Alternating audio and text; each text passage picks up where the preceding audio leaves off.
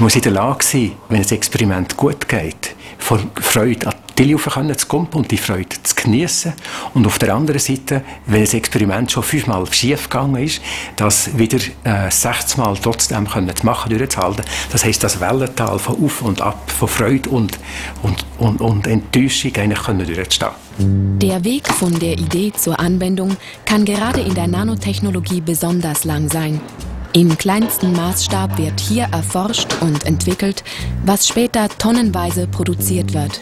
Durch die Synthese verschiedener Gase und Flüssigkeiten entstehen kleinste Rußteile, Nanorus sozusagen. Die Partikel aus Titaniumdioxid sind Bestandteil von Produkten wie Sonnencreme oder Keramikfüllungen für die Zahnmedizin.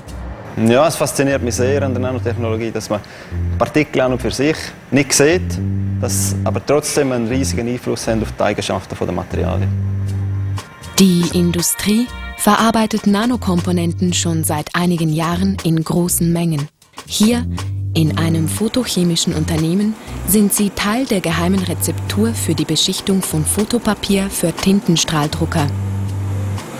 Die Nanobestandteile vergrößern die saugfähige Oberfläche eines A4-Blattes auf die Fläche eines Fußballfeldes. Dadurch wird die Farbe extrem rasch aufgesogen und sie schmiert nicht. Innovative Produkte durch Nanotechnologie, das fordert von den Forschern täglichen Einsatz. Neugierde, Neugierde jeden Tag aufs Neue, Interesse an Details, ähm, neben einer soliden naturwissenschaftlichen Ausbildung. Und ich glaube auch das Interesse, sich auf was Neues einzulassen und was Neues lernen zu wollen. Das scheint mir ganz arg wichtig zu sein. Und dass man fächerübergreifend was lernen möchte und nicht nur das mit dem arbeiten will, was man in der Hochschule gelernt hat.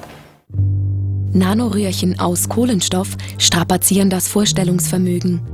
Im Querschnitt messen sie nur einen Nanometer, aber sie sind 1000 Nanometer lang.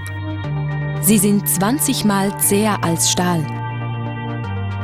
Elektrisch leitend und sehr vielseitig nutzbar. Nanoröhrchen werden als kleinste Quellen für Infrarotlicht erforscht und sie dienen als Elektronenquelle für ultraflache, kostengünstige Displays mit höchster Bildqualität.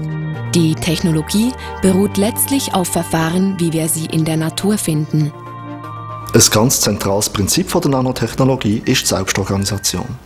Weil wir mit sehr kleinen Objekten arbeiten, müssen wir die Objekte in sehr grossen Zahlen herstellen. Millionen, Milliarden.